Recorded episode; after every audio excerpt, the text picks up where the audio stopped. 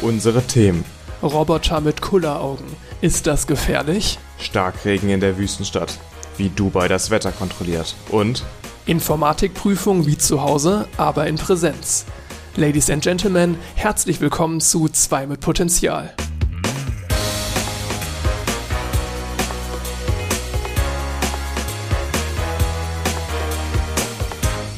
Folge 10. An meiner Seite ist Jan. und mein Name ist Max. Hallo.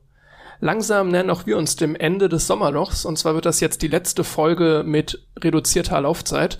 Also ab ähm, in zwei Wochen dann. Nächste Folge ist dann wieder normale Länge und mit Einspielern und dem ganzen Drumherum. Jetzt Donnerstag schreiben wir Physik und danach haben wir 15 Tage Zeit für Hömer. Und dann werden wir uns auch wieder vorbereiten mit einem Einspieler und einem Thema und dann gehen wir ein bisschen mehr wieder in die Tiefe. Heute ist es eher nochmal so ein Laber-Podcast. Mal schauen, wie der lange der jetzt wird. Letztes Mal waren es ziemlich genau eine Stunde, ne? Stimmt, ja. Und ansonsten ist es ja auch nie ein Laber-Podcast. Ganz was Nein, Neues. auf keinen. Fall. ja, aber normalerweise machen wir schon ein bisschen, versuchen wir Details ist schon ein rüberzubringen. bisschen strukturierter, ne? Genau. Verfolgst du gerade die Olympischen Spiele? Ähm, nicht wirklich. Also ich habe mitgekriegt, dass Zverev Gold gewonnen hat. Genau. Aber hab das ansonsten jetzt gar einfach nichts. nochmal, als wollte ich das ansprechen, weil das ja noch ein aktuelles Thema ist. Ich hatte den Medaillenspiegel gerade nochmal aufgerufen gehabt und Deutschland ist nur auf Platz 8. Das ist ziemlich enttäuschend. Sind die normalerweise besser? Eigentlich schon, oder? Also ich hatte das in der Vergangenheit so im Kopf, dass sie doch ein bisschen keine mehr Ja. Medaillen holen. Aber China mit 29 Goldmedaillen, 17 Silber, 16 Bronze. Neun und boah, wie viel, wie viel Sportarten gibt's überhaupt, die olympisch sind? Es gibt insgesamt wie viele Entscheidungen? 339. Okay, aber das sind da dann auch bei Entscheidungen jetzt Silber und Bronze mit reingezählt? Nee, nee, ich glaube, das ist dann jeweils ein Podium. Okay. Ein Podest. das Ich meine, ist viel. dieses Jahr haben wir auch Skaten als olympische Sportart oder Klettern. Klettern kommt, glaube ich, noch. Ist es dann auf Geschwindigkeit klettern wahrscheinlich? Es gibt äh, drei Modi, einmal Geschwindigkeit, einmal Bouldern, da geht's darum, ähm, äh, in einer gewissen Zeit besonders hoch zu kommen, das ist halt ein schwierigerer Kurs. Und äh, noch eine andere Art und Weise, wie man das dann ausspielt zwischen sich, aber es ist ganz interessant gemacht eigentlich. So Videos vom Schnellklettern kann man sich echt mal geben. Also Das, ich habe da die mal sind innerhalb von 10 Sekunden da 10 Meter hoch, das ist Ja. Wahnsinn. ich, ich, das gibt's von Red Bull, glaube ich, ist das auch gesponsert. Ähm, kann man dann auf YouTube sich angucken und die rennen da die Wände hoch. Das ist äh, krass. Also Und tatsächlich ist diese Wand sogar bei Olympia dann nach hinten geneigt. Ich glaube, der hat einen Neigungswinkel von 95 oder 96 Grad. Da- die, so die ganze. Strecke über. Ja, genau. Oh, es ist richtig anstrengend. Ja. Finde ich beeindruckend. Ich habe heute auch noch gesehen, wie die ähm, deutsche, das deutsche Team im Bahnradrennen ähm, den Weltrekord gebrochen hat im Vorlauf, nicht beim Finale, sondern nur im Vorlauf bei der Qualifikation. Schade, ne? Aber nicht um ein paar Hundertstel, sondern um drei Sekunden haben die den gebrochen. Wow. Beim, was hast du gesagt? Rad? Ba Bahnrennrad. Bahnrennen. Ist es nicht normalerweise so Millisekundenentscheidung, Ja, weil die ja, sind genau. ja ziemlich schnell, ne? Also es war über 2000 Meter oder sowas. Okay. Aber trotzdem 2000 drei Meter ist aber trotzdem, ja. Ja. Und äh, ganz interessant nochmal beim Bahnradfahren, das ist echt schwierig zu sagen. ähm, da geht's ja auch wirklich viel um die ingenieurstechnische Leistung. Ne? Also hast du mal diese Rennräder gesehen, da die wiegen ja nicht mehr als drei, vier Kilogramm. Die haben alle einen 3D-gedruckten persönlichen äh, Lenker vorne, wo genau ihre Arme drauf liegen können, dass die eher aerodynamisch gut liegen da drauf. Die Helme gehen so hinten bis auf den Rücken runter in so einer langen gezogenen Form. Das hat alle, die sind so gut gebaut, diese äh, äh, Rennradräder und die ganzen äh, Kleidungsstücke, Helme und so weiter, die die anhaben. Das ist eigentlich wirklich krass optimiert. Also an alle Luft- und Raumfahrtingenieure, die nach dem Arbeitsplatz suchen, schaut mal in der Radrennbranche. Ja. Das wäre das wär irgendwie witzig, weißt du, hast du Luft- und Raumfahrttechnik studiert und dann Ich meine, die haben teilweise 60 km/h drauf, ne? Damit. Äh, Das schaffst du ja nicht äh, ohne solche Sachen mit einem, äh, einfach nur mit dem Fahrrad. 60 km/h. Ja, ich hätte sogar noch mehr fast gedacht, oder? Nee, das ist 60 km/h ist so der Topspeed von denen. Topspeed, okay, ja krass. Aber 60 km/h mit dem Ja, Fahrrad, ist also viel, auf einer klar, geraden klar. Ebene, das ist schon heftig. Ja. Ja, die- ist ja auch mal krass, wie die in den Kurven dann auf der Seite liegen, ne? Ja. Da geht's, da Gut, geht's die ab. Bahnen sind da ja auch geneigt, ne? In der Halle. Klar, klar, ja. Sonst, sonst würde man wegrutschen wahrscheinlich, ne? Ja, genau. Mhm. Kennst du diesen Moment, wenn du Kopfhörer drin hast und dich spricht jemand an und du bist gerade komplett neben der Spur in Gedanken versunken? Ich habe normalerweise immer beim Einkaufen Kopfhörer an. Und wenn mich dann Leute ansprechen, ich bin relativ groß, deswegen sprechen mich schon mal Leute an, ob ich ihnen irgendwas aus dem oberen Regal rausholen kann. Und dann bin ich auch erstmal komplett irritiert, bitte was. Es ist, man muss dann erstmal so ein so paar Sekunden, bis man wieder auf souverän umschaltet. genau, man ist ein bisschen irritiert dann immer. Ich hatte es heute beim Busfahren. Und ich hatte auch Kopfhörer drin und wurde angesprochen. Und das Problem ist normalerweise gut, dann fragt man halt nochmal nach oder sonst wie. Aber ich wusste nicht, ob ich auf Englisch oder auf Deutsch angesprochen wurde. Und ich finde es irgendwie auch unangenehm, dann auf Deutsch irgendwie, Entschuldigung, was hast du gesagt, wenn ich eigentlich auf Englisch angesprochen wurde. Ähm, ich hatte Aber so, das ist die normale Re Reaktion, oder? Als wenn man auf Englisch antworten würde. Auch nachzufragen wäre die normale Reaktion. Ja, aber ich finde es halt komisch, dann auf Deutsch nachzufragen. Ich weiß nicht. Ich glaube, das wäre so mein Standard. Auf jeden Fall, ich hatte so die leichte Tendenz zu Englisch und habe dann halt einfach auf Englisch geantwortet. Und das hat zum Glück auch gestimmt, sonst wäre es mir noch unangenehmer ja. gewesen. Ja ich finde immer die Fallhöhe ist höher, wenn man dann auf Englisch antwortet. Weil ich glaube, wenn man auf Englisch angesprochen wird und dann auf Deutsch antwortet, ist nicht so schlimm. Aber wenn man auf Deutsch angesprochen wurde und dann auf Englisch antwortet, mit so einem richtig krassen Akzent, dass man hört, dass man Deutscher aber dann ist. dann musst du es durchziehen und die ganze Zeit weiter auf Englisch reden. Mit seinem deutschen Akzent, ist klar. Ja, das ist dann kein deutscher, sondern was weiß ich, so polnischer Akzent. Das können die Leute nicht unterscheiden. Ich glaube, die Polen kannst du schon erkennen, am Englischen auch. Ja, ja, schon. Aber so, das, das wäre mir zu unangenehm, da würde ich wirklich bei Englisch bleiben. Also. ja, ich habe so hier für Kopfhörer. Das ist eigentlich echt eine gute Technologie. Also die sind jetzt keine Noise-Canceling-Kopfhörer, die jetzt äh, mit Antischall das Ganze auscanceln würden, die Schallwellen, die von außen kommen. Aber die dichten schon sehr gut ab. Man hört nicht viel dadurch. Und ähm, wenn ich das halt anschalte, hat man draußen ähm, an jedem Kopfhörer zwei Mikrofone, die das Ganze dann unter die Musik einspielen, den Sound von außen. Das finde ich immer ganz angenehm. Wenn mich dann jemand anspricht, dann bekomme ich das auf jeden Fall mit. Das ist gut, ja. Ich hatte auch mal von einem Freund Kopfhörer getestet und das war auch krass. Also das hatte dann auch wirklich aktives Noise Cancelling, aber auch so eine Funktion, dass er Stimmen irgendwie als Stimmen wahrnimmt. Und dann bin ich wirklich in irgendwie der Schule in der Aula und alles um mich herum labert, aber halt auf so einem gleichen Level, sodass das perfekt rausgefiltert wird. Es ist wirklich Totenstille oder ich höre halt wirklich nur die Musik. Wenn mich dann aber jemand anspricht, direkt neben mir, kommt nur diese Stimme durch. Also faszinierend. Ja. Also waren das dann Over-Ear-Kopfhörer? Ja, ja, genau. Ja, ich habe In-Ear-Kopfhörer, da ist es wahrscheinlich ein bisschen schwieriger umzusetzen. Bei den Over-Ears soll das auch wirklich deutlich besser sein. Ich weiß nicht, ob ich das schon mal im Podcast erzählt hat, aber auf so wirklich gute Noise-Canceling-Kopfhörer, gerade wenn jetzt Uni wieder in Präsenz stattfindet, hätte ich Lust. Dann kann ich in so sich in eine Bibliothek setzen. Klar, das ist leise, ne? Aber oder in der Mensa sitzen, wenn du da jetzt gerade keine Leute hast, irgendwie ungünstig die Stunden liegen, wenn du dann alleine am Essen bist, du hörst wirklich nichts um dich herum. Auch ich was sagen, Konzentration ich in der angeht. Öffentlichkeit noch nie over ihr Kopfhörer an. Ich trage immer eigentlich in ihr, weil ich das deutlich angenehmer finde, weil ich finde, es ein bisschen bescheuert aus, wenn man mit so großen Kopfhörern rumrennt. Hm, klar, also wenn ich in Bewegung bin, würde ich auch keine großen Kopfhörer anziehen, aber wenn ich jetzt in einer lauteren Umgebung irgendwie am Essen bin, oder am Lernen bin im Worst Case, ja. äh, dann ist es natürlich sehr praktisch auch und dann der, auch gerne fette Auch in der Bahn sehr angenehm, wenn man, Stimmt. man hat ja schon mal teilweise eine sehr laute Umgebung in der Bahn, wenn man generell reist. Ich glaube, da kann ich mir auch sehr gut vorstellen. In der Bahn hätte ich jetzt auch kein Problem mit großen Kopfhörern, also nee, also jetzt für eine, für eine längere Bahnfahrt. Ja. ja. Aber für jetzt so kurze, kleine habe ich auch immer lieber die äh, kleineren Kopfhörer dann im Ohr. Ja. Genau, wenn man sich so bewegt, einkaufen geht oder was anderes macht, genau. Ja, ähm, hast du irgendwelche Filme geschaut in letzter Zeit? Ähm, ich hatte eben lange überlegt, wie dieser Film hieß und es ist eine Schande, dass mir der Name vergessen ist. Ist mich aber auch gespannt darauf. Also, ähm, der Film heißt V wie Vendetta.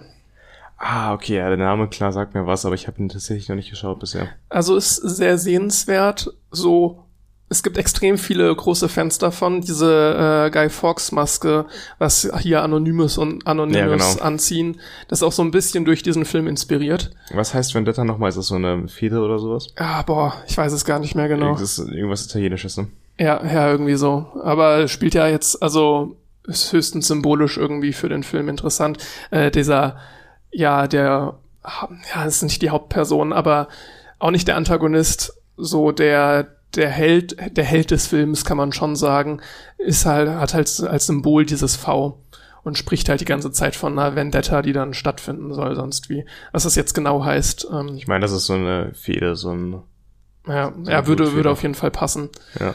Nee, aber kann man, kann man sich echt geben. Und ich fand es vor allen Dingen spannend aus dieser, in, dass es so ein bisschen inspirierend für Anonymous war, äh, aus dieser Perspektive den Film zu gucken, fand ich auch nochmal ganz interessant. Anonymous ist ja nochmal so ein eigenes Thema. Also das ist ja eine sehr dezentrale Organisation und äh, jeder kann sich als Anon Genau, Anonymous bezeichnen.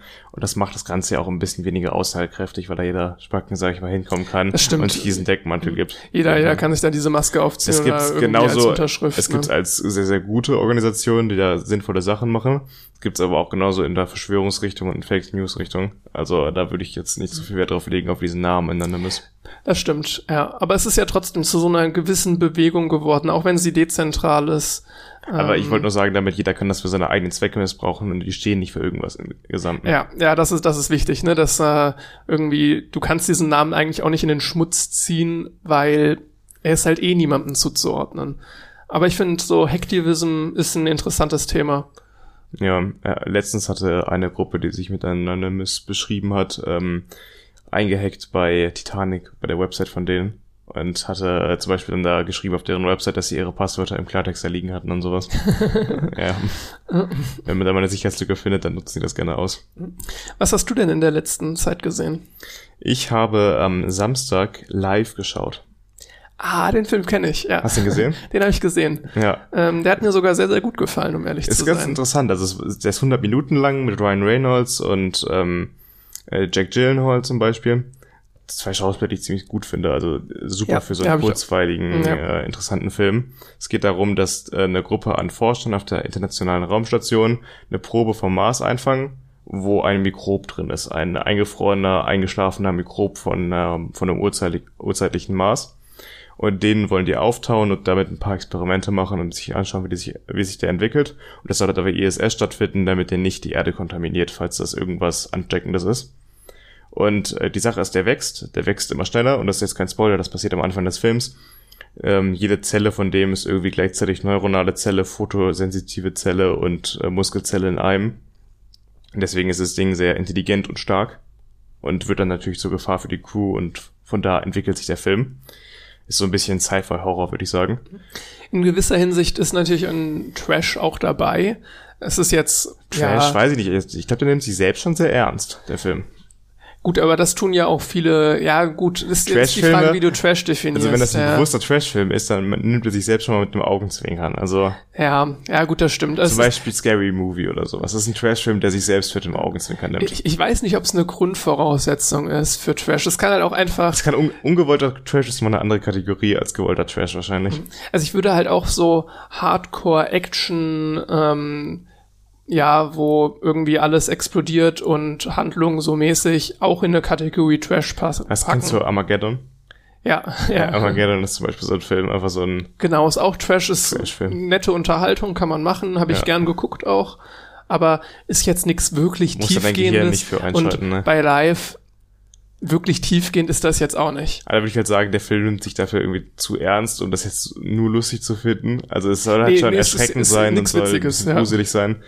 Ähm, ich fand das Ende so vorhersehbar. Also ich will jetzt nicht spoilern, aber Wir, können es wieder so machen, ähm, wie es vielleicht einige jetzt schon gewohnt sind von uns. Wir machen eine Kapitelmarke rein, genau. wo der Spoiler anfängt. Also Nee. Anfangen brauchen wir nicht einfach, wo er aufhört. Stimmt, wenn, man, man das jetzt durchhört. hört, dann ja, es wird ja wohl ja keiner reinseppen. das passiert schon nicht. Ja, dann dann ist man auch einfach selber schuld. Ne? Dann haben wir heute mal eine genau, eine Kapitelmarke. Kapitelmarke für Spoilerende. Äh, und dann wird jetzt alles gespoilert. Also wer live noch sehen möchte, jetzt zur Kapitelmarke springen. Genau, am Ende fliegen die ja mit zwei, die letzten zwei Überlebenden auf der ISS wollen ja mit zwei Rettungskapseln fliehen. Der eine will ähm, weg ins, in die Tiefe des Weltalls, um mit diesem Alien halt abzuhauen, damit er nicht auf die Erde kommt. Und die andere will zur Erde runter mit der Kapsel. Es war so klar, dass die eine Kapsel mit dem Alien an Bord auf die Erde stürzt und die andere ins Weltall fliegt. Fandest du? ich, ich wusste es von dem Moment, wo da ähm, diese, die kollidieren irgendwie mit einem Metallteil oder sowas dann im Weltall. Eine, man weiß nicht, welche Kapsel das ist, die kriegt einen Schaden ab. Mir war so klar in dem Moment schon, dass es die sein muss mit dem Alien drinne, dass die den Schaden abbekommt. Dadurch, dadurch wie es gefilmt war, war es dann am Ende klar. Ja, aber es war, ähm, die wollten das ja so ein bisschen im Geheimen noch halten und noch nicht spoilern, welche Kapsel da jetzt auf die Erde gestürzt ist. Aber äh, ich weiß nicht, also es war ein bisschen absehbar, dass es dann der ist.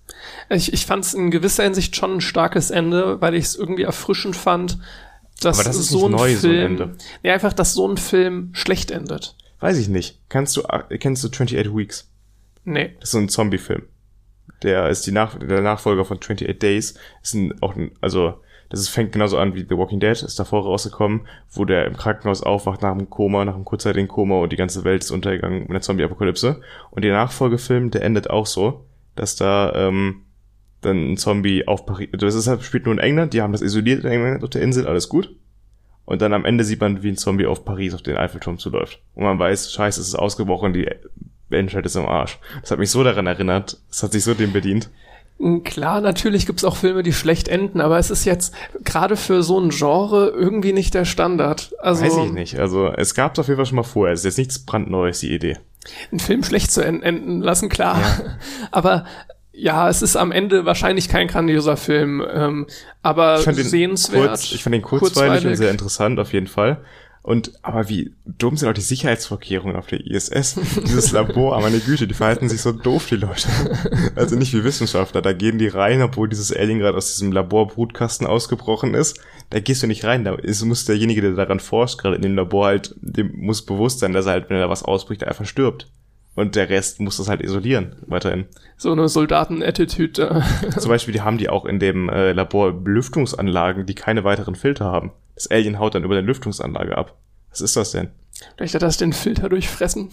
Ja, das ist, weiß ich nicht. Und hier, ähm, dann hat äh, Ryan Reynolds versucht, das noch zu erledigen mit einem Flammenwerfer. Also der baut irgendwie eine Verbrennungsanlage aus dem Labor aus Jetzt, jetzt und noch mal benutzt das, ernsthaft. Kein Trash dieser Film.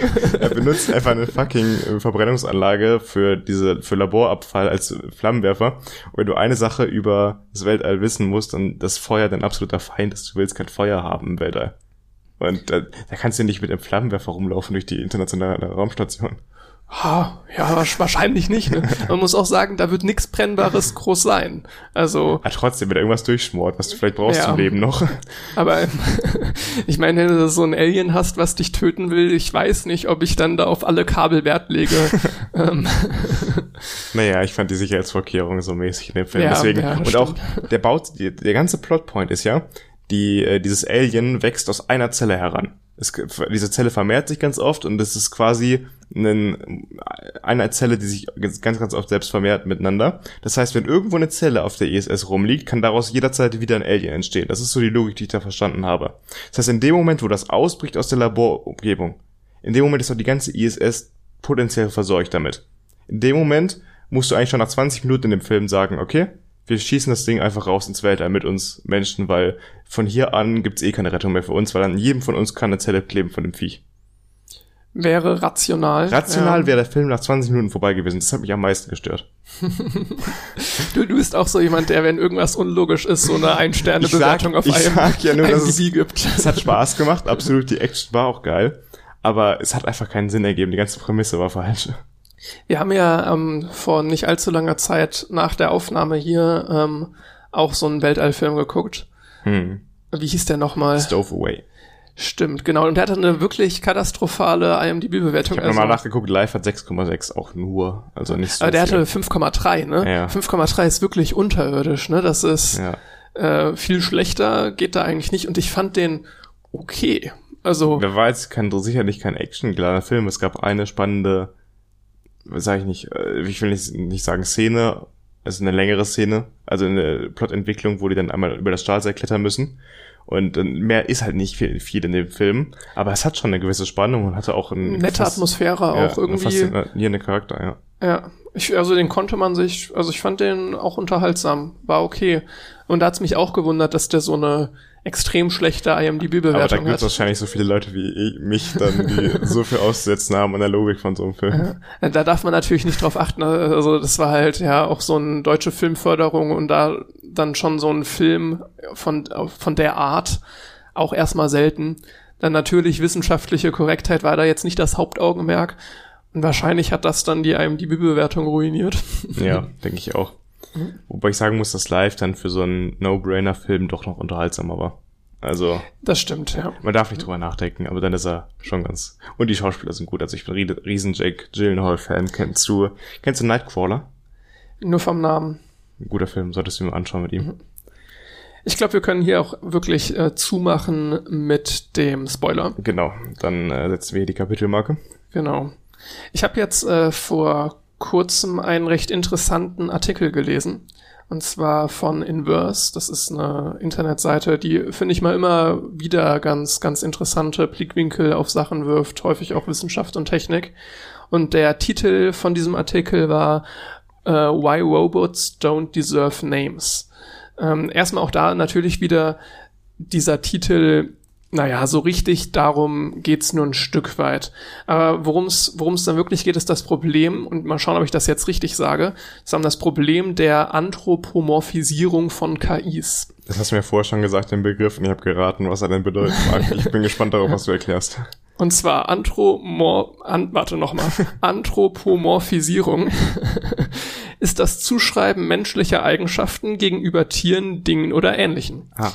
Ich als jemand, der in Deutsch total aufgepasst hat, dachte mir, kenne ich Personifikation. genau. Da, da, dann bin ich dem Ganzen auf die Spur gegangen, ne? weil kann ja nicht sein, dass das Anthropomorphisierung heißt und ich immer Personifikation gesagt bekommen habe. Ähm, Personifikation ist ein Spezialfall und ist deutlich abstrakter als, also Anthropomorphisierung ist das Allgemeine, ja, wie gesagt, Personifikation Spezialfall, ist abstrakter gemeint. Das heißt, die Vermenschlichung von abstrakten Dingen wie den Tod oder zum Beispiel Weisheit. Das heißt, wenn ich ähm, irgendwie sage, der Tod steht vor der Tür, dann ist das eine Personifikation, weil der mhm. Tod steht nirgendwo. Ähm, und jetzt gleiches Beispiel mit der Weisheit geht auch. Ähm, aber bei Dingen, Tieren oder ähnlichen Sachen nennt man es nicht mehr Personifikation, was ich interessant fand, weil dann habe ich das ständig im Deutschunterricht falsch beigebracht bekommen und auch falsch benutzt. Ich glaube, für die Schule ist es eine einfache Vereinfachung. Also es ist angenehmer für die Schüler wahrscheinlich. Dass du nicht Anthropomorphisierung schreibst. Genau. Ja, ähm, da als, als, ähm, das könnte man wunderbar nutzen als so ein Schreib, wie heißen die nochmal? Hangman. Nee, nicht sowas, sondern äh, einfach Buchstabierwettbewerbe. Oh, oh Gott.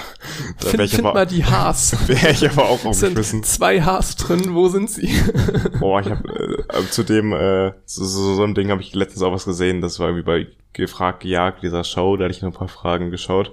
Und da war eine Frage, wie viele F hat Wilhelmshaven? und die Antwort war halt keins. ah, da kommst du aber nicht drauf, wenn du unter Druck stehst und diese Frage beantworten musst. Ja, es, boah, es, wär, es war jetzt tatsächlich sogar mein erster Gedanke, aber der ein, das einzige Ort, wo ein F sein kann, ist bei Hafen, ne? ja, bei genau. Wilhelms. Ähm, naja. Ja, wenn du unter Druck stehst, dann sagst du wenigstens eins wahrscheinlich. Aber naja. Um wieder zurück zum Thema zu kommen, also das Problem, ich sage jetzt einfach mal Vermenschlichung, ne? Also ja. Äh, das Problem der Vermenschlichung von KIs. Was könnte da ein, da ein Problem sein? Und vorab, ich bin mir nicht ganz sicher, was ich von dem Artikel halten soll. Ähm, also, ja, ich, ich weiß nicht, ob es so wirklich ein Problem ja. Was ist denn das Argument? Ja, gehen wir Step by Step durch. Und zwar, ähm, das Argument ist, Vermenschlichung führt zu Fehleinschätzung der Fähigkeiten von KIs. Ähm, also ein Stück weit Missinterpretation und somit auch verringert das technische Verständnis dahinter. Das heißt, solche Sätze wie der neue Tesla sieht Hindernisse auf der Fahrbahn. Der sieht nicht, der wertet Bilddaten aus. Ja. Ähm, wenn jetzt die Kamera durch einen Regentropfen verdeckt ist, dann sieht er gar nichts mehr. Ähm, also oder so mehr die Grenzen der KI ähm, verstehen. Ja, und dass dadurch halt immer diese menschlichen Fähigkeiten direkt ähm, mit einherkommen. Es gab da ein schönes Beispiel, was ich einfach mal zitieren würde. Ähm, es ist auf Englisch und ich, ähm, das, dieses Beispiel funktioniert im Deutschen nicht. Jedenfalls wüsste ich nicht, wie man es anständig übersetzt. Okay, ähm, es ist ein, ein kleiner Absatz. Ich würde ihn einfach mal vorlesen und hoffen, dass man es bei meinem Englisch trotzdem halbwegs versteht. Und zwar so, das, das Beispiel lautet wie folgt. Uh, let's say you get into a car and you're told that the car has automated cruise control. And so the person gets up and walks into the back of the RV because it's automated cruise control. But if you had said the car could maintain a constant speed with a car in front of it, but isn't going to handle very well when somebody cuts in front of you or the lanes disappear, that's a different conversation to be having die entscheidende Frage ist da, was ist Automated Cruise Control? ich habe da auf paar Webseiten geguckt, das ist Tempomat. Okay, ja. Übersetzt sich mit Tempomat.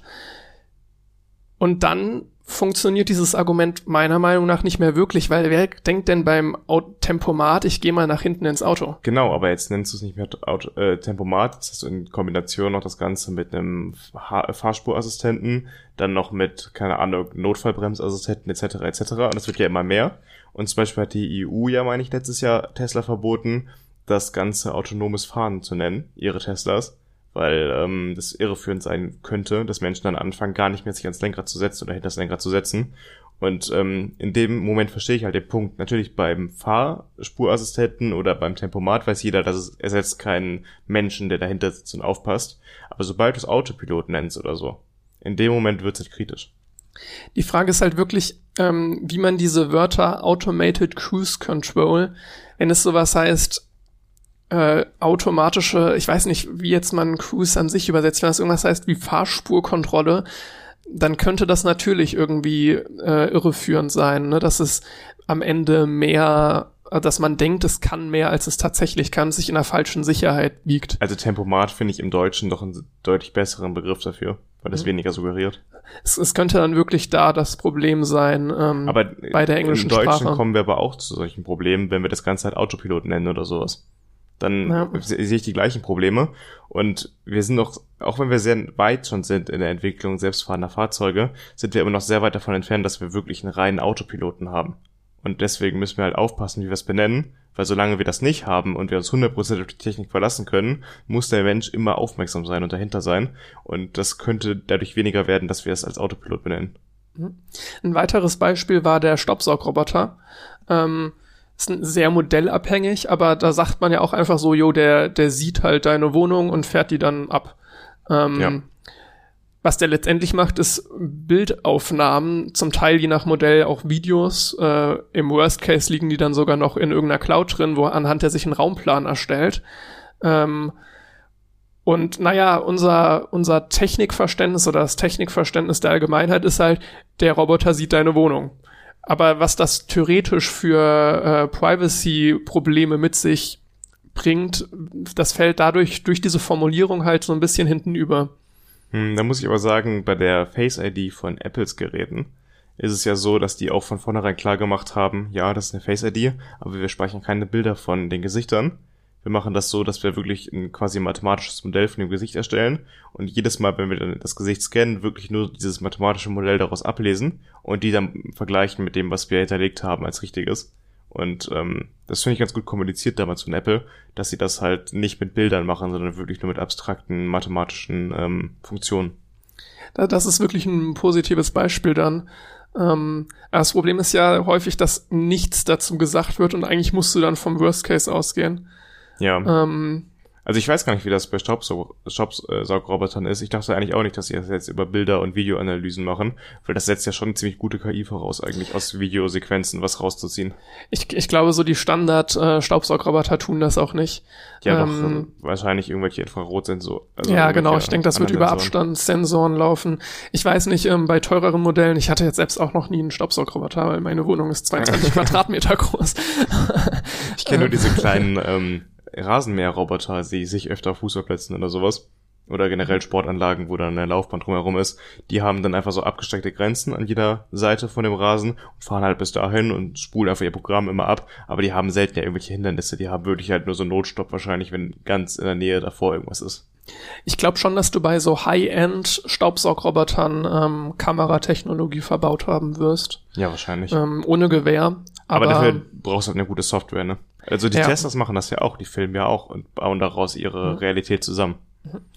Das ist wahrscheinlich einfach ähm, sogar das, was am meisten hier kritisiert wird oder was am besten auf den Punkt bringt, dass dieses sieht halt eine blöde Formulierung ist. Ja. Ähm, und somit ist die Vermenschlichung irgendwie ein Shortcut, um Dinge zu beschreiben, die aber am Ende alle nur dümmer macht und ein schlechteres Verständnis der also Technik erzeugt. Im Endeffekt geht es darum, den Leuten, so den Nutzern dieser Produkte besser zu erklären, was es wirklich ist, um erstens zu vermeiden, dass die Erwartungen zu hoch sind, wie bei autonomen Fahren, gleichzeitig zu ähm, verhindern, dass sie denken, ähm, sie würden ausspioniert werden, weil das eigentlich etwas gar nicht macht, was sie denken, was es tut. Also dass man eine realistischere Erwartungshaltung weckt bei den Kunden. Genau, ja. Ja, das würde ich auch so unterschreiben, weil äh, oftmals gibt es immer so Werbebegriffe, ne? Also Autopilot oder sowas oder andere Begriffe sind ja einfach so Kampfbegriffe für die Werbung, die verkaufen sich gut, aber da macht man sich halt wenig Gedanken darüber, was das bedeutet für den Umgang mit diesen Produkten. Ja. Ein bisschen weiterführend ist das Ganze, wenn ich mir jetzt einen Roboter vorstelle, was auch immer der jetzt kann, und ich dem halt große Kulleraugen und eine Frisur verpasse. ähm, ist das sinnvoll, jetzt aus technischer Sicht mal vollkommen egal, aber dadurch spricht man halt im Ganzen, also ja, man gibt das Gefühl, das Ding wäre menschlich und hätte vielleicht auch menschliche Fähigkeiten. Was halt auch wieder irgendwie, ist, das Aussehen wird irreführend. Ähm, in dem Artikel haben sie sogar auch erwähnt, auch wenn ich da irgendwie nicht ganz den Punkt gesehen habe, dass halt bei Siri versucht ja auch wieder menschlich irgendwie nachzuahmen. Allerdings sollte jedem bewusst sein, dass da halt irgendwelche Algorithmen hinterstehen und Siri jetzt nicht wirklich meinen Restaurantgeschmack kennt, wenn ich sie frage nach einem Restaurant, also mir ein Restaurant empfehlen soll. Hm. Ja, ich sehe so ein bisschen so eine Dystopie, die dann irgendwann aufzieht, wo wir Menschen gar nicht mehr verstehen, dass äh, wir gerade irgendwie beeinflusst werden von Algorithmen. Das sieht man ja schon oft bei Empfehlungsalgorithmen auf YouTube oder auf anderen Webseiten. Das ist ja nicht mehr jedem unbedingt bewusst, dass dahinter, also es wird ja versucht immer zu kommunizieren, dass man das kommuniziert. Aber diese Empfehlungsalgorithmen sind teilweise so subtil und so gut angelegt, dass wir gar nicht merken, wie schnell wir in so einen Sog geraten und dann plötzlich zu dem Klickvieh quasi gemacht werden für Werbung. Mir fällt das zum Beispiel immer auf, ähm, ich gucke mir manchmal auf YouTube einfach auf meiner Startseite werden die vorgeschlagen, so kurze, kurze Sketch-Videos, die maximal eine Minute gehen. Wenn ich da draufklicke, sind die nächsten empfohlenen Videos aber alle mindestens drei, vier Minuten lang und die nächsten noch länger. Also da hat der YouTube-Algorithmus irgendwie herausgefunden, dass er mich versucht so reinzuziehen, dass ich längere Videos gucke, mehr Werbung mehr angucke und so irgendwann abdrifte, um halt meine Zeit zu opfern, um für YouTube Werbeeinnahmen zu generieren. Und da muss man halt aufpassen. Man zahlt nichts für YouTube, aber YouTube versucht natürlich Geld aus dir rauszupressen, indem sie halt klug Werbung mit dir machen, also Werbung an dich ausspielen. Ich habe das auch mal bei Instagram gehört. Also ich nutze ja selbst kein Instagram. Ich auch nicht. Aber ähm, Also wir wollten es eigentlich nutzen für diesen Podcast. Machen wir nur nicht. oh ja. aber, Aber da habe ich, da hab ich auch gehört, dass ähm, quasi alles daran gegeben wird und irgendwo natürlich, ne, dass du halt diese App nicht schließt. Also Ja. wenn du irgendwie dann diese diese Kurzvideosachen da durchgehst, ähm, dass da wirklich genau abgestimmt ist, jetzt muss das kommen, damit er nicht aufhört, jetzt muss das kommen, damit er nicht aufhört. Ähm, so ein Mix aus Inhalten, die du zum Teil schon kennst und äh, paar Dinge, die du neu für dich sind. Und dieser Mix daraus soll so abgestimmt sein und auch basierend auf deinem bisherigen Nutzerverhalten, dass du Instagram nicht schließt. Es gibt einen ganz guten ähm, kleinen Doku-Film auf Netflix, The Social Dilemma heißt der. Den habe ich mir im letzten Herbst mal angeguckt, als der rauskam.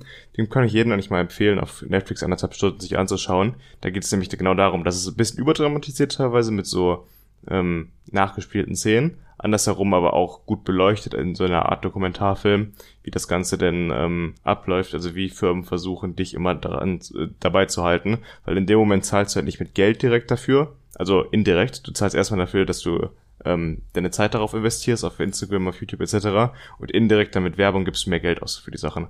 Und niemand ist immun gegen Werbung, das kannst du mir nicht erzählen. Also wenn du die ganze Zeit Bescheid wirst von einer Marke und dann im Supermarkt stehst, sag ich mal, und zwei Produkte da hast, einmal eine Marke, von der du ständig Bescheid wirst und mit der du irgendwie positive Verbindungen hast, auch wenn es unterbewusst ist, dann greifst du zu der Marke, die dir bekannt ist und nicht zu einer unbekannten.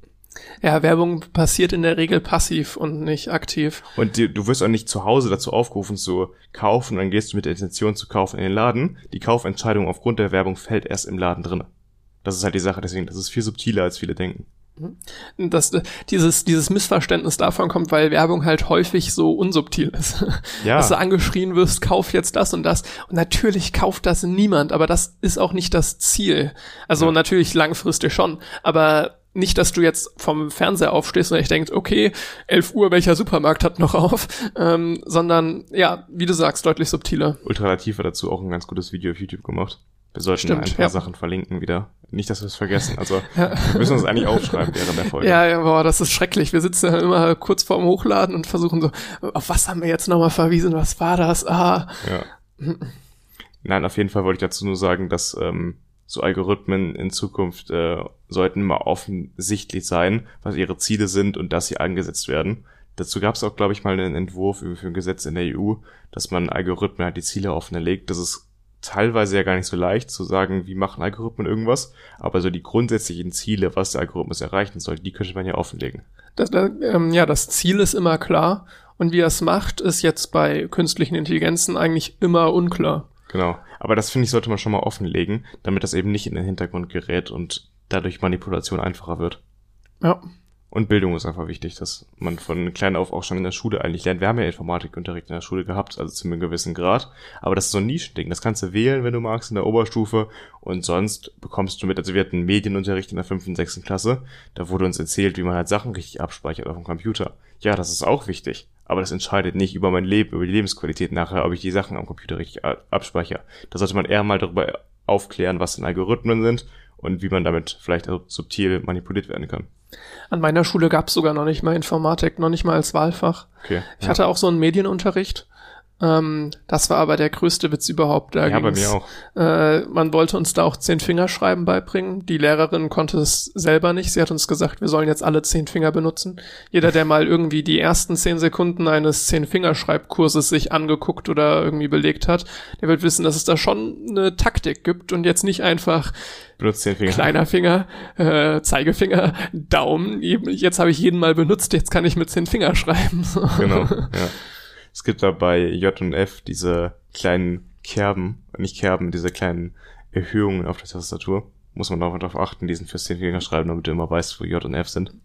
Ich bin tatsächlich jetzt wieder dran. Ich habe vor so fünf, sechs Tagen äh, mich mal wieder rangegeben, zehn Finger schreiben zu lernen. Ja. Ähm, ich bin sogar weitergekommen als jemals zuvor, wo ich mich rangegeben begeben habe.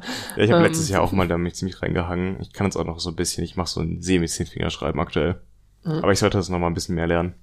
Momentan komme ich tatsächlich schon so auf eine Stunde üben pro Tag Echt? und habe dementsprechend auch merke ich ganz gut den Fortschritt. Also ich habe jetzt tatsächlich alle Buchstaben und auch komplett Groß- und Kleinschreibung. Und jetzt es gibt ist, da ganz nette Webseiten, ähm, mit denen man das gut lernen ja. kann. Ich habe es jetzt mal schauen, ob ich das irgendwann noch bereuen werde. Ähm, ich habe mich dafür entschieden, es auf einem mit einem US-amerikanischen Layout zu lernen. Ähm, es ist so ein bisschen die Intention, dass ich gerne schnell coden würde. Und das geht mit der US-amerikanischen Tastatur besser. Deutlich besser, ja. Die Klammertasten und so weiter, Semikolon, Doppelpunkt liegen viel, viel besser. Die liegen halt da, wo bei den Deutschen dann die Umlaute liegen, die du halt im Englischen nicht brauchst. Genau, du hast einfach mehr Platz für Zeichen, für Sonderzeichen. dann, ja, wo werde ich die Umlaute vermissen? Klar, wenn ich jetzt auf Deutsch irgendwas schreibe, kann ich auch immer A, E, O, E, sonst was schreiben. Ist gar kein Problem. Sobald es dann halt formeller wird, da ist es ein Problem. Ich würde jetzt meinem Professor keine E-Mail schreiben, wo ich die ganze Zeit OE und AE schreibe. Kann man machen, muss aber nicht sein, finde ich. Ähm, und spätestens dann bei der Bachelorarbeit werde ich es bestimmt bereuen.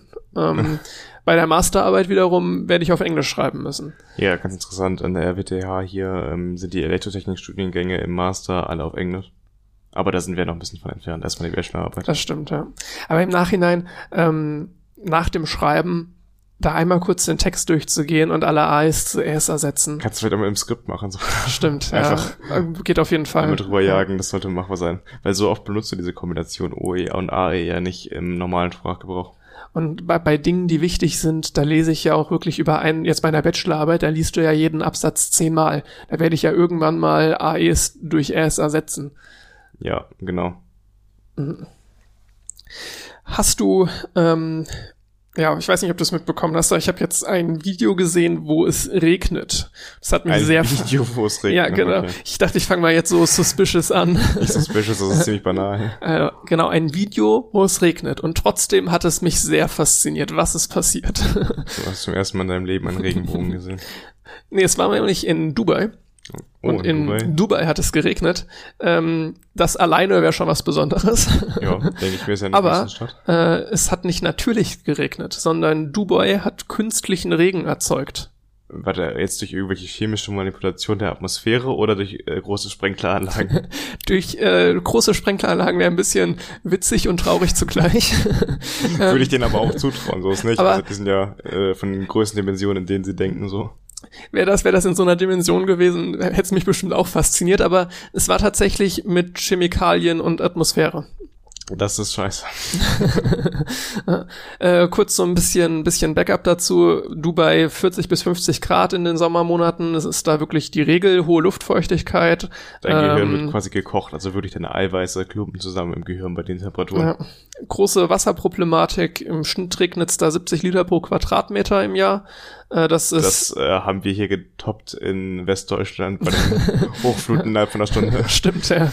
Im Schnitt ist es in Deutschland zehnmal so viel, wenn man jetzt mal Starkregen außen vor lässt. Ja. Ähm, ja, das Problem ist auch, dass selbst wenn es theoretisch regnen würde, verdunsten die Regentropfen, bevor sie den Boden erreichen. Und da hat sich jetzt drüber überlegt, hm, was könnten wir machen?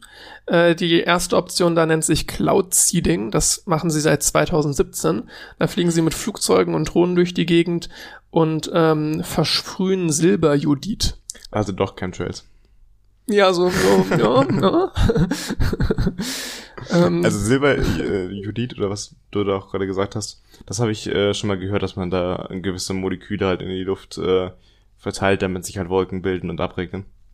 Genau, es vergrößert irgendwie die Regentropfen und wahrscheinlich indem es die Wolken verdichtet, sonst wie. Ja. Ähm, und jetzt sind sie da noch einen Schritt weiter gegangen und zwar setzen jetzt Elektrizität ein, unser Fachgebiet. Oh. ähm, und zwar auch mit Drohnen wieder. Ähm, verpassen sie den Wolken Elektroschocks. regne, regne. ähm, das bewirkt ja, dass sich Teilchen elektrisch laden. Ja. Und dementsprechend gleichgeladenen Teilchen dann auch anziehen und halt so verschmelzen und auch wieder. Also gleichgeladene Teilchen stoßen sich ab, nicht das ähm, ja. Stimmt. Entgegengesetzlich. Ja. Unser Fachgebiet. Das ja. ähm, entgegengesetzliche, entgegengesetzt geladene Teilchen äh, verschmelzen dann und es entsteht auch wieder ein größerer Tropfen, der wahrscheinlich auch den Boden erreicht und eben nicht verdunstet. Interessant. Also mit den Chemikalien habe ich ja schon mal gehört. Mit dem jetzt noch mhm. überhaupt nicht. Interessant. Und das Ganze funktioniert. Also ich habe halt die, so ein Video gesehen, wo es halt einfach nur in Strömen regnet. das ist äh, Wahnsinn, dass das halt dann künstlich erzeugt ist. Sie cool. haben insgesamt 126 Cloud-Seeding-Flüge gemacht, also mit dieser Chemikalie und 14 Elektroschockflüge. Was ja. ist effektiver im Endeffekt? Ähm, ich weiß es nicht. Ich glaube, dieses Cloud-Seeding hat nur so teils funktioniert. Okay. Ähm, während jetzt äh, diese Elektroschock-Sachen erstmal recht vielversprechend waren. Aber wie, wie macht man das dann in den Flugzeugen? Also nimmt man einfach eine große Batterie mit und äh, hält zwei Klemmen an die Wolke? Also ich, ich glaube, keine Ahnung. das ist mir mal interessant zu wissen, was das irgendwie so große Antennen oder ich habe keine Ahnung. Ja, war schwierig. So, so eine Tesla-Spule. Ja, also das ist ja wirklich interessant. Die Sache ist nur die, das große, die große Gefahr, die ja da ist, die ich auch damals in dem Beitrag gehört habe, wo es um diese Chemikalien ging, die man in die Luft gesprayt hat, dass wenn das der Regen halt da abregnet, regnet er nicht mehr woanders ab und es kann halt ganze Ökosysteme aus dem Takt bringen, wenn der Regen nicht mehr normal fällt. Natürliches Gleichgewicht ist halt so ein Ding, ne? Und naja, es gibt häufig schon halt Gründe, warum es jetzt irgendwo regnet und nicht. Und es, die Folgen, es ist halt ein mega komplex, was ja. da alles dranhängt. Das heißt, da eben mal so einzugreifen, klar, man kann irgendwie Folgen ein Stück weit abschätzen und auch vieles berechnen, aber es ist unfassbar komplex. Genau, und generell, das ist ja das, äh, die Kritik am Geoengineering. Das ja beschreibt ja dieses ganze Gebiet, dass man die Atmosphäre verändert. Zum Beispiel gibt es ja auch Ideen, ja, man könnte eine Schicht aus irgendwelchen Molekülen noch in die ähm, Erdatmosphäre ausstoßen, die dann die Temperatur auf der Erde weiter sinkt. Es gibt ähm, quasi Anti-Treibhausgase, die das Ganze ein bisschen, ähm, die dem Ganzen ein bisschen entgegenwirken könnten, dass halt zu viel Wärme auf der Erde gefangen wird. Aber das Problem ist halt, dass wir die Auswirkungen davon langfristig nicht kennen und auch nicht berechnen können, weil das eben zu komplex ist. Ähm, so drei Jahre her, da habe ich mal einen Vortrag dazu gehört, so Geoengineering. Da war es auch mehr jetzt ähm, weniger auf, äh, wie schaffen wir, dass es regnet, sondern auf Klimaproblematik gemünzt. Ich weiß leider nicht mehr ganz genau die Begründung, aber da hieß es auch, dass davon auszugehen ist, dass ähm, so ein Geoengineering wenn man es macht, auf jeden Fall langfristig angewandt werden muss. Wir können nicht einmal irgendwas machen und dann aufhören, dann gibt es eine Art Rebounce. Ich weiß tatsächlich leider nicht mehr genau warum, so dass wir in die alte Problematik zurückrutschen und noch nicht mal eine Entschleunigung erreicht haben, sondern relativ zügig auf dem gleichen Niveau sind, was jetzt ähm, Klimaproblematik angehen, wie wir wären, hätten wir erst gar nichts gemacht. Das, das gibt, dann ähm, wahrscheinlich ein Rebounds-Effekt. Projekt. Ja, also wenn du dich einmal dafür entscheidest, dann musst du halt von jetzt an eigentlich immer irgendein Zeug in die Atmosphäre reinsprühen. Und die Frage ist, also wir werden das wahrscheinlich nie komplett verstehen, alle ähm, Zusammenhänge in dem Bereich. Das heißt, ein gewisses Risiko wird immer mitschwingen. Und wer entscheidet das dann über dieses Risiko? Weil das ist ja eine Sache, die uns alle betrifft. Ich kann mir vorstellen, dass in so 80 Jahren das als Notlösung, also so. Aber von wem? Wer entscheidet dann darüber? Also, ja, da kann man natürlich sagen, die UN muss sich darauf irgendwie einigen oder sowas, aber das ist ja jetzt schon ein großes Problem, dass man da irgendwie einheitlich eine Lösung findet. ich kann mir sogar eine Einigung vorstellen, wenn da echt Endzeitstimmung irgendwann herrscht, dass dann sagt so, yo, klar, gibt viele Side-Effects irgendwie, aber dass, wenn irgendwann das Ziel ist, einfach die Spezies zu retten, so ungefähr. Wenn wir genug Flüchtlinge bei uns haben, die aufgrund von Überschwemmungen oder Hitzewellen zu uns kommen, dann wird es auch in gewissen Kreisen, die es in Deutschland gibt, sicherlich mehr Motivation geben, da was dran zu ändern. Ich meine, wenn der Druck irgendwann hoch ist, dann würde ich auch sagen, yo, Geoengineering, auf geht's. Aber Das ist aber halt wirklich nur eine Notlösung. aktuell, absolute ne? Notlösung. Du Außer solltest es nicht so weit kommen Außer lassen. wir verstehen es bis dahin besser. Ja, aber ich glaube, dass da Geoengineering ist eine Sache, es ist ähm, zu, zu massiv der Eingriff, also zu viel, was da dran hängt. Ich bin, selbst wenn wir irgendwann denken, wir würden es verstehen, glaube ich, reicht das Verständnis nicht. Wenn du so willst, geoengineeren wir gerade jetzt schon unseren Planeten, indem wir halt den Kohlenstoffanteil, also den Kohlenstoffdioxidanteil in der Atmosphäre hochschrauben langsam. Es ist zwar jetzt bisher nur 0,5 Prozent, äh, was, ich will jetzt nicht irgendwelche Zahlen in den Raum werfen. Es ist auf jeden Fall, glaube ich, weniger als ein Prozent mehr, ähm, die, äh, der Anstieg des Kohlenstoffdioxids in der Atmosphäre und wir merken jetzt schon große Veränderungen. Das heißt, ein klein wenig an der Zusammensetzung ändern in der Atmosphäre hat große Auswirkungen. Das bedeutet, wir müssen echt vorsichtig sein mit dem, was wir machen und äh, ja, vielleicht erstmal aufhören mit dem, was wir jetzt schon tun. Ich, gl- ich glaube nicht, dass man irgendwie an den Punkt kommt, wo man ernsthaft sagen kann, wir wissen genug über die Folgen, dass wir das wagen Ja, können. wahrscheinlich nicht. Ähm, insofern, ja, man kann natürlich, es sieht ja irgendwie leider so ein bisschen aus, wie als wenn man es pessimistisch sieht, äh, dass man auf diese Notlösungen, auf irgendwelche technischen Innovationen hoffen muss, weil wir es halt anders einfach nicht gebacken kriegen. Also, das ist ja das Problem. Wir greifen es ja erst an das Problem, wenn es zu schlimm schon ist. Das finde ich, hat man ganz gut in der Corona-Krise jetzt gesehen. Ähm, der Lockdown kommt nicht erst, äh, er kommt nicht schon, wenn das Ganze sich andeutet, dass es schlimm wird, sondern erst, wenn es da ist, war zum Beispiel im Herbst so oder so letzten Jahres 2020. Ähm, erst wenn es zu spät ist, dann ergreift man die Maßnahmen. Und das wird mit der Klimakrise wahrscheinlich nicht anders sein. Wir machen gerade schon viel. Man darf aber nicht vergessen, es ist schon sehr viel passiert. Es sind, äh, die Warnungen gibt es seit 30, 40 Jahren, dass da was kommt. Und jetzt erst passiert was. Das heißt, ähm, es musste erst dahingehend äh, kommen, dass wir wirklich gar nicht mehr unsere Augen davor verschließen können, dass wir was ändern. Da gibt's ein sehr witziges Video von Armin Laschet, ähm, so ein Zusammenschnitt, wo er so versucht rüberzubringen, dass jetzt so das Klimathema ja ganz neu wäre und neu Ja, das war aufgekommen ist. 2019, meine ich, bei irgendeiner Talkshow. Ah, ja. Und dann, dann blenden sie danach äh, so äh, Tagesschauberichte von 1900 irgendwas ein. Es gibt so einen ganz berühmten von 97, glaube ich, wo das schon sehr, sehr groß angesprochen wurde. Also es gibt, ich habe sogar mal einen gesehen, so, es gab ja früher diese Erklärshows, wo man mit coolen Bildeffekten in den 70er Jahren welche so Erklärsendungen im ZDF hatte. Und äh, da gab es auch schon eins, wie jemand erklärt, dass es die Theorie gibt, dass es äh, das Kohlenstoffdioxid, ein höherer Anteil davon in der Atmosphäre, die Temperatur steigern könnte auf lange Sicht auf der Erde. Das war irgendwie 72, 73 im ZDF. Super interessant, wie dann das schon her ist.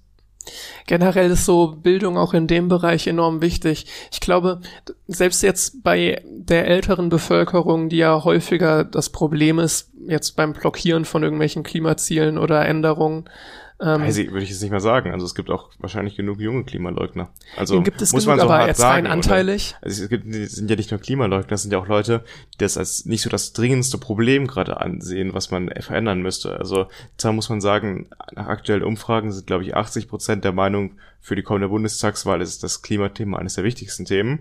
Aber es gibt nur noch 20 Prozent, von denen sind nicht alle Klimaleugner, die das wahrscheinlich eher zurückstellen hinter anderen Themen.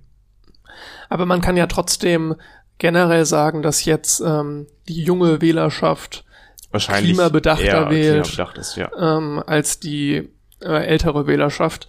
Und da würde ich sagen, dass es nicht um, also es ist auch ein Stück weit ein Aufklärungsproblem einfach. Ich, ich glaube nicht, dass denen das einfach egal ist, so, yo, ähm, lebe ich eh nicht mehr so ungefähr. Ich, bezweifle, dass das wirklich ein Faktor ist, sondern mehr, dass halt einfach die, die Info fehlt, dass alles so ein bisschen anstrengend ist, sehr emotional, emotionalisiert ist. Es gibt auch viele Falschmeldungen in die Richtung. Also es wird ja auch immer gesagt, das ist teuer und die Wirtschaft und etc. Wie viele Arbeitskräfte mit der Energiewende geschaffen werden könnten, wenn man es richtig angeht. Vor allem für uns. Ich meine, Energietechnik oder sowas, das wird in den nächsten Jahren hunderttausende neue Arbeitsplätze schaffen. Und dagegen sind halt die 30.000 in der Kohlekraft, die es aktuell noch gibt, an Arbeitsplätzen 30, 40.000, eher weniger. Es gab da mal einen interessanten Vorschlag. Ich glaube, ich habe das noch im Kopf aus Lage der, Na der Nation. Ähm, Klima vor acht. Es gibt ja sowas wie Börse vor acht. Ja, genau. Ähm, und stattdessen. Das war mal eine Bewegung, ne? Die ja, genau. Äh, haben sie aber nicht gemacht. Warum auch immer. Vielleicht kommt's noch. Ähm, nee, ich glaube, das wurde abgesägt. Also das ähm, haben sie, ja, es ist über den Tisch, okay. ähm, dass es nicht gemacht wird. Es ist eigentlich eine super Idee, weil da hast du großes, großes Publikum. Ja, so ähm, zehn Minuten vor den Hauptnachrichten. Ja. ich weiß gar nicht, wie das mit Börse vor acht läuft. Ist das auch immer vor den Hauptnachrichten? Ja, genau.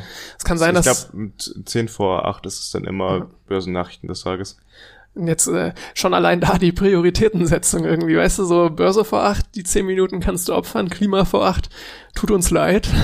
ich glaube, die Leute können sich ja nicht wirklich vorstellen, worüber man da redet, aber es gibt genug Themen eigentlich, Absolut, worüber man auf, ja. man könnte Aufklärungsvideos machen, also ganz ähm, generell einfach Aufklärung über das Thema, aber auch aktuelle Naturkatastrophen, die man ganz klar in Verbindung bringen kann mit dem Klimawandel, wie zum Beispiel die Hitzewelle in Kanada, jetzt bei den Überschwemmungen hier in Westdeutschland oder in Belgien und Niederlande, da kann man das nicht zu 100% ausschließen, dass es nicht auch passiert wäre ohne den Klimawandel. Es wird wahrscheinlicher, aber man kann es jetzt nicht ausschließen. In Kanada haben das Forscher berechnet, dass diese Hitzewelle so eine verschwindend geringe Chance hätte, überhaupt entstanden zu sein, ohne den Klimawandel, dass man eigentlich davon ausgehen muss, dass es aufgrund des Klimawandels entstanden wäre. Weil das eine Hitzewelle, die sonst ohne den Klimawandel nur einmal in ein paar hunderttausend Jahren auftreten würde. Die sollten sich vielleicht einfach kurz gesagt einkaufen. ja, das stimmt. Aber auch wenn die vielleicht nicht den Fernsehstyle so haben. Das ist mehr so ein YouTube-Style. Es müsste ne? sich schon jemand dahinstellen, der bekannt ist, der so ein bisschen äh, Autorität und Glaubwürdigkeit versprüht. Also ja. müsste es irgendwie mit bekannteren Persönlichkeiten wahrscheinlich so, arbeiten. So ein Ex-Nachrichtensprecher könnte das machen. Ex-Nachrichtensprecher oder weiß ich nicht, Jauch. der kann für Info werben, der kann auch das. Markus Lanz. ja. Genau. Ist auf jeden Fall ein zunehmend wichtiges Thema.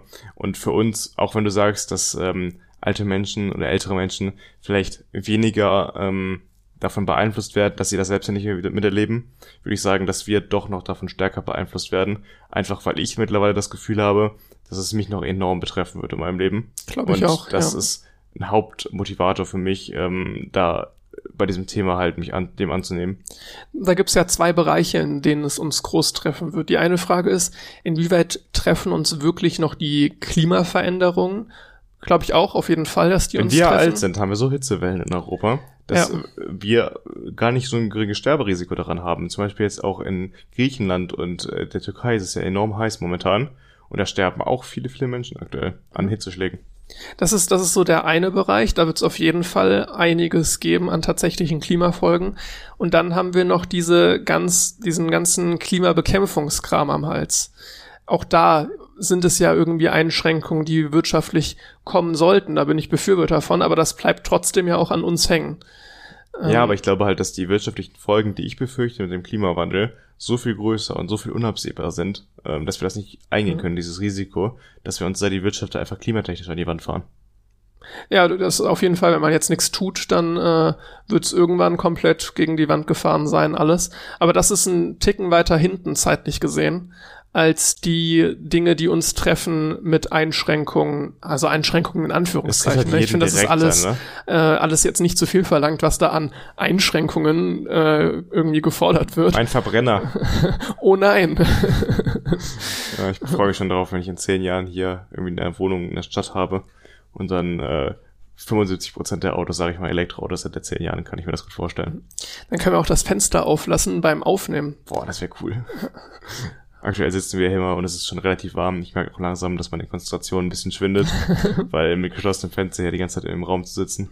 Ich meine, normalerweise bei so einer zwei Stunden Folge, Haben wir mehr Pausen zwischendurch. da haben wir Pausen, wo wir lüften können, aber es ist dann auch schon ein Ticken mehr intens. Ne? Genau. Es ist im Sommer immer ein bisschen Hochleistung hier, die wir abrufen müssen, um bei der Hitze noch denken zu können gerade. Aber es ist ganz schön jetzt aus Podcast-Sicht, äh, dass es nicht so wirklich heiß wird. Es war heute erstaunlich kalt. Was heißt denn erstaunlich kalt? Es wird 14 Grad. Sicher. Es ist wirklich kalt draußen. Ich habe eine ne, Ja, ne Jacke war, wieder ich war, rausgeholt. Ich war einkaufen oder das ein bisschen genieselt nur. Ja. ja. also dafür, dass wir momentan Sommer haben. Hochsommer, ja. Ja. Ich hatte gestern ein Spiel, das war eigentlich auch super Fußballwetter. War sehr entspannt, muss man sagen. Ich war gestern seit längerem mal wieder laufen, weil es auch so gut gepasst hat vom Wetter. Okay, ja gut, ich bin jetzt wieder ein bisschen mehr in Form aktuell. Mhm. Ich fühle mich auch super erledigt, ne? Also ich hatte zwei Spiele am Wochenende und das ist, äh, ich habe relativ wenig für die Klausur am Donnerstag für Physik gemacht, aber ich fühle mich auch wieder gut, weil ich jetzt ein bisschen mehr rausgekommen bin. Ich war tatsächlich letzte Woche, ist mir aufgefallen, glaube ich, das erste Mal seit Ewigkeiten an jedem einzelnen Tag wieder draußen. Wir haben ja am Anfang der Woche ein bisschen was unternommen zusammen nach der Infoklausur und dann jetzt auch ähm, den Rest der Woche war ich an jedem Tag aus meiner Wohnung raus und das klingt vielleicht so selbstverständlich, war es aber in den letzten Monaten gar nicht. Da hatte ich immer mal einen Tag, wo ich nur drinne war. Ich habe ich hab häufiger schon so Spaziergänge noch abends gemacht, aber jetzt mal die nicht mitgezählt, dann auf jeden Fall. Also man ähm, hat halt weniger unternommen und jetzt hatte ich halt letzte Woche, habe ich immer irgendwas unternommen, jeden Tag. Wovon wir eigentlich auch nochmal berichten müssen, ist erste Präsenzklausur. Stimmt, das war am Montag hatten wir die letzte Woche, also der Montag, der vorletzte Montag, wenn diese Folge rauskommt, haben wir die geschrieben, genau. Ja. Und das erste Mal tatsächlich vor Ort, so Das war gesehen. tatsächlich die erste Präsenzveranstaltung überhaupt in unserem Studiengang.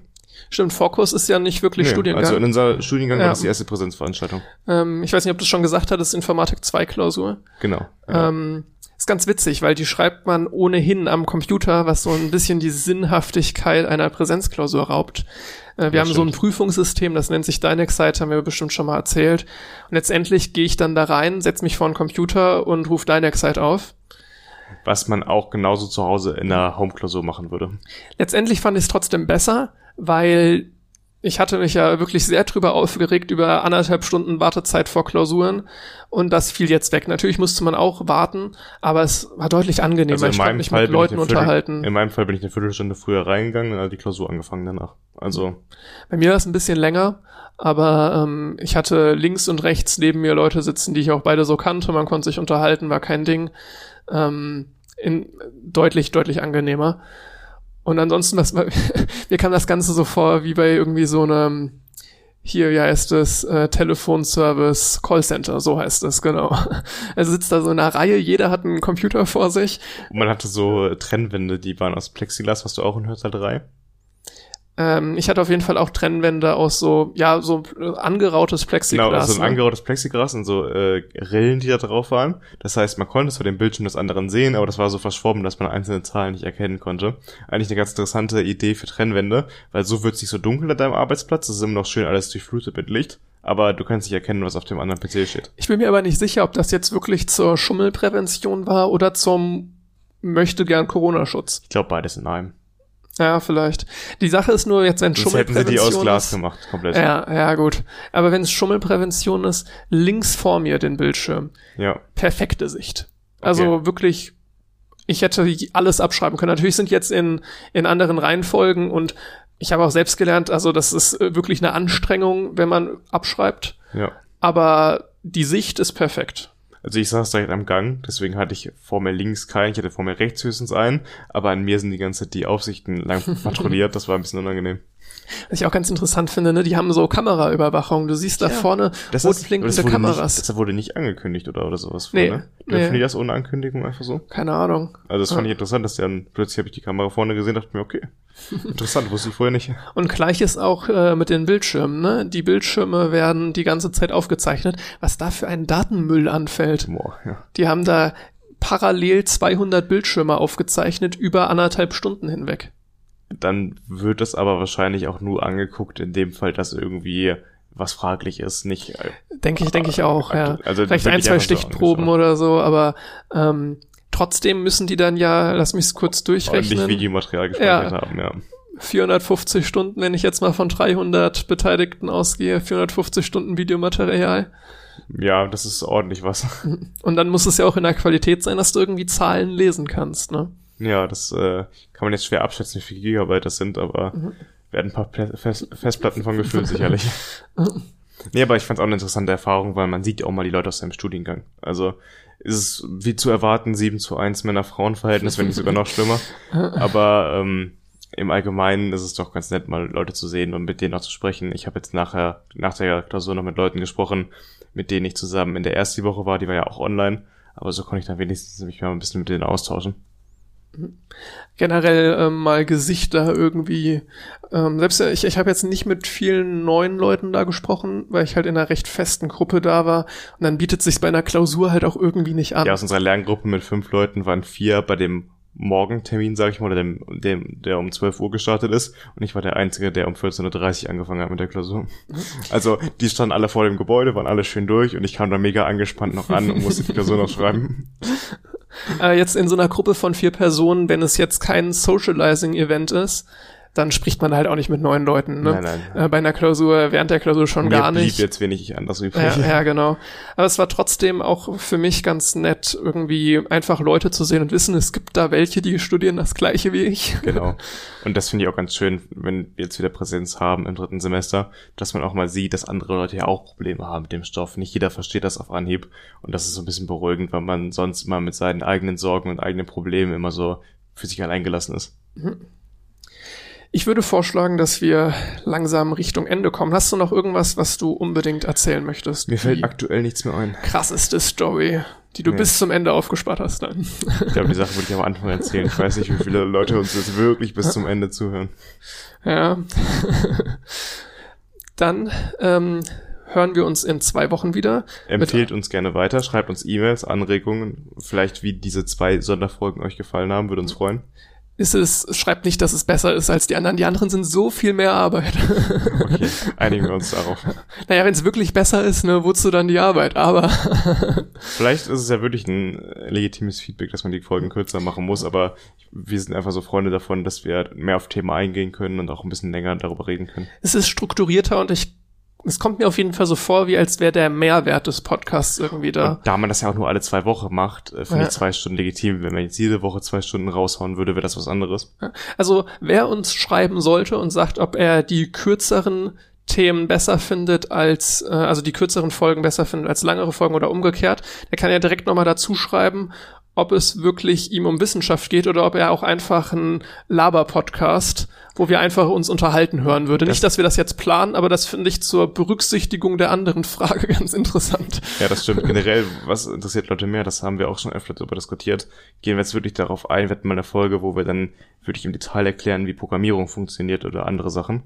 Und ähm, dann haben wir auch Folgen, wo wir mehr darüber sprechen, einfach über Studium und wie wir uns fühlen mit dem Studium etc. Das ist ja mal ganz interessant, warum hören uns denn Leute einfach für das Labern, für das Studierendenleben, äh, für allgemeine Themen, für Filme, über die wir auch, auch oft reden, oder halt wirklich, um technisch irgendwas mitzunehmen, Neuerungen irgendwie in der technischen Welt zu erfahren. Das wäre mal ganz interessant. Das ist immer so ein bisschen Herangehensweise, wenn ich, wenn ich Podcast höre, jetzt für mich gesprochen selber, ist es häufig, dass ich auf einen Mehrwert an Wissen aus bin. Also ich höre eigentlich kaum Laber-Podcasts in dem Sinne, sondern gerne was, wo ich das Gefühl habe, irgendwie da habe ich was draus mitgenommen. Ich tatsächlich schon. Also ich finde es mal ganz angenehm beim Kochen einfach, wenn man hier, ich lebe ja alleine, dann ist es auch ganz angenehm, einfach abends sich irgendwas auf die Ohren zu machen, was entspannt ist, wo man jetzt nicht unbedingt aufmerksam sein muss, um was zu lernen, sondern so ein bisschen eine Gesprächsatmosphäre nebenher hat. Solche Podcasts habe ich auch, aber die haben trotzdem noch den gewissen Spice, aber sind halt deutlich laberlastiger. So ein bisschen vielleicht wie unser Podcast. Hm. Musst du jetzt nicht hoch konzentriert sein. Äh, aber wenn man jetzt, selbst wenn man nur Dinge aufschnappt, kann man vielleicht was mitnehmen. Wäre auf jeden Fall meine Hoffnung. Ja, hoffe ich doch auch. Vor allem mit den Einspielern. Ja. Dann äh, Ende vom Lied. Schreibt uns gerne Feedback.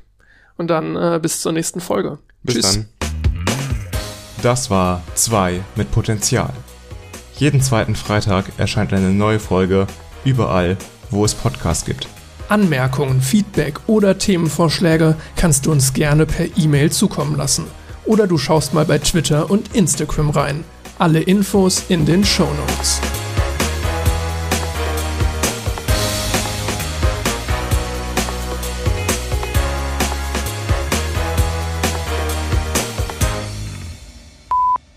Folge 10. An meiner Seite ist Jan, und mein Name. Du hast Jan so gebrüllt. das war, wie ich das immer sage. Das war richtig unnatürlich. Folge 10. An meiner Seite ist Jan. und mein Name. Das war,